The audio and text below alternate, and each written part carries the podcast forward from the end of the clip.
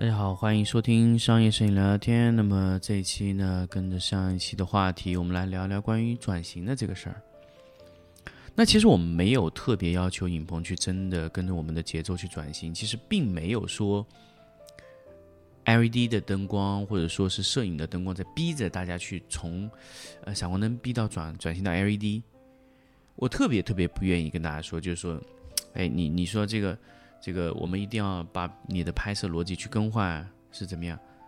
我们想说，你更换灯光的拍摄模式为了什么？为了不一定是我们要炫技，说说我现在用 LED 啊，或者说并不是这样，而是你改了那个东西必须得对你有产出、有利益，你才会选择去变。如果这个东西对你来说没有任何的帮助，会带来更多的麻烦，我不相信没有一个人会愿意去做的。所以一定是。这个转型中，它给你带来更多的一些利益上的帮助，所以你愿意忍受那个痛苦去转型，这就是蜕变。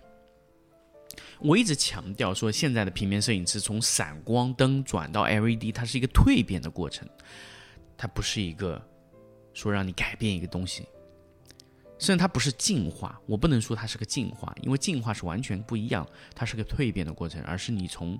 原有的那个糟糕的拍摄状态中提出来去做 LED 的拍摄，那么因为现有的拍摄的东西它是融合性拍摄，我不知道现在有没有人知道它什么叫融合性拍，就是你在拍的时候，用户说，哎，视频能不能帮我一起拍啊？直播能不能帮我一起拍？就是多个任务含在一个项目订单里的。这个时候你会发现，如果你的团队是分开上去做，马上出现问题，成本过高，别人能做你做不了。也就是对方如果是融合型拍摄，用 LED 全光拍的时候，他的团队就是平面上上完视频上，视频上完平面再上，再不停来回交替，这时候他效率非常高。你能不能保证你的效率会比他高？他只要一套灯光系统，首先它的成本就最起码比你减少百分之三十。我不说它是你的一半吧，但是它的最起码成本是减少了百分之三十。你能不能和这样的团队竞争？第二，它的场地效率更高，它不需要让场地停下来，只要在空隙时间，它就可以把视频拍掉，非常快。最快的快到什么程度呢？呃，我们这次在广东惠州给大家去做，要做一场直播。那么这个直播在这周六的晚上啊，这周六这周六会做一个爱图仕的一个直播，就是呃惠州的黄总，他做了什么呢？他一天拍了六套产品图片加视频，我不相信有哪一家现在可以做到这么好的情况，拍的这么快，很难。这个就是呃 LED 的布光的先天优势，它是融合性拍摄最好的方式。当然，我在这里不是给大家卖焦虑，是因为你真的遇到了这样的问题。我们并不想让大家说，哎，我在这个阶段里面还碰到这样的情况啊，没有办法好的办法解决。我们一定要给大家去解决这个事儿。首先，我们在转型中碰到了这个问题，融合性的拍摄成本代价很高啊，人工费一天比一天高。我们算过一笔账，我原来在可比做的时候，在可比负责这个摄影这个部门的时候，每年的毛利要超过二十，基本就不可能。由于摄影、平面人力分得太开，导致整个成本啊瞬间提高，你没有办法控制这个成本。但是如果我算过一笔模拟账，啊，因为我最后没有执行在那边，我算过一笔模拟账，如果我把两个东西融合以后，大概能省多少钱？我可以说我的收入发了更多，但是我的，我我我的支出会更大，但是我的收入会变得更多。我们综合算了一下，毛利可以提升，最起码有八个点。我想跟大家情情况说，就八个点什么概念？一千五百万提升八个点，已经非常高了。而且我的损耗在下降。由于 LED 的稳定性，你可以用五年、十年都没有问题。但是闪光灯不行，闪光灯基本上两三年以后，你肯定要面临换灯管的问题，甚至还有一些灯故障率快速提高的问题，你会不停的加闪光灯。这是一个很糟糕的事情，但 LED 不会啊，LED 是一个非常稳定的一个光源，你用五年没有问题，甚至你在五年中，你随时购买新的设备，价格会更低你的成本在不停的下降，因为 LED 它终究是个 CMOS，它是一个半导体，半导体材料就是遵循这个摩尔定律的，就它会越来越便宜。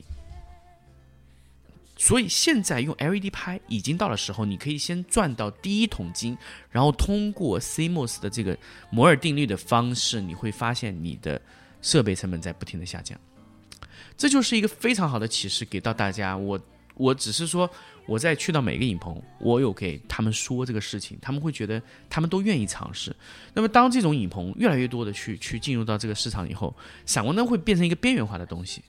所以没有用户会为闪光灯那一点点优势去买更多的单，因为你的人工费在疯狂的提升。我现在碰到的影棚里面，最起码有一半的影棚开始疯狂的买闪光灯，所以大家可以去看现在闲鱼上挂出来闪光灯有多少多，都十个二十个买的，为什么呢？就是正在转型，正在蜕变，啊，蜕变出一个完全新的一个东西。在原有原有基础上长出来的。如果你要从闪光灯转到 LED，有没有痛苦？有很多痛苦，对吧？但是它给你带来的优势，往往是可以让你忽略那个痛苦的。也就是说，当你去得到这个东西的时候，你得到的比你失去的更多，你一定愿意。现在 LED 就是这么一个非常好的优势，甚至 LED 它可以加入物联网系统，未来。一套完整的 SaaS 型的服务系统就会上线，比如说你的订单管理、人员管理、场地管理、成本管理、财务管理都可以通过这一套系统软件完成。它是一个非常好的物联网的接入方式。也就是说，我们需要把真正的摄影工业化、IoT 化、物联网化、SaaS 系统化、透明化、超低成本化，这就是未来的。摄影的工业在这里摆着。我们以前说电影是个工业，但是摄影我们从来觉得它是个作坊啊，摄影是个什么创意公司或者怎么样，但是永远没有一个人说摄影它是一个什么呢？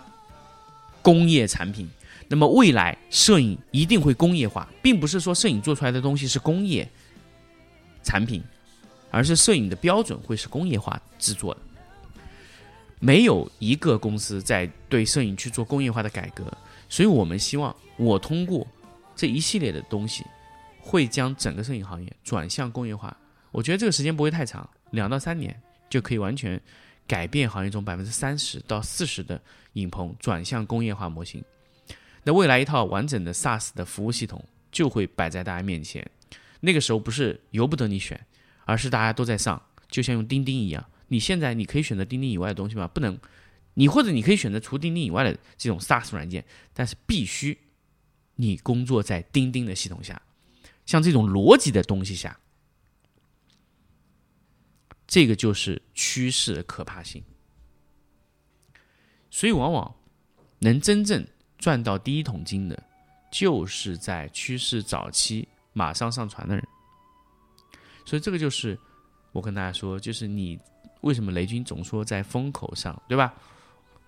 我们要在浪来之前，我们修好我们自己的船，甚至我们的冲浪板，准备好迎着浪冲上去，而不是等着浪来把你掀翻，你毫无办法。这就是我想跟大家分享的关于商业影棚的改造的逻辑。